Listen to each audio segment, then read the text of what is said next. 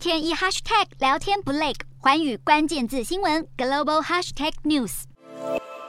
一群人奋力将伤者抬起，送上救护车。这是伊拉克北部城镇扎湖的一个山区度假村，二十号遭到炮击，造成八名游客死亡，二十三人受伤。据了解，所有的死者和伤者都是伊拉克公民，而且呢，通通都是年轻人和儿童，包括一名一岁的婴儿。死伤都是平民，让许多人大喊不敢相信。由于这个旅游景点临近土耳其设立的军事设施，而土耳其常常对伊拉克北部发动空袭，甚至派突击队攻击库尔德工人党，因此。伊拉克当局认为这场袭击是土耳其所为，第一时间就召见了土耳其大使抗议，要求土耳其道歉，并且要将武装部队立刻撤出伊拉克领土。许多伊拉克人更在土耳其驻巴格达大使馆外抗议，要求驱逐土耳其大使。不过，土耳其外交部严正否认，并强调土耳其打击库尔德工人党的行动都会尽力避免平民受伤，更认为伊拉克不该过早下定论，应该要和土耳其合作，一同调查并揭发这个残忍的凶手。美国国务院听问这件炮击平民的事件后，也表示正在密切关注局势，并重申立场，认为任何在伊拉克的军事行动都应该要尊重伊拉克的主权和领土完整，更重要的是应该保障平民的安全。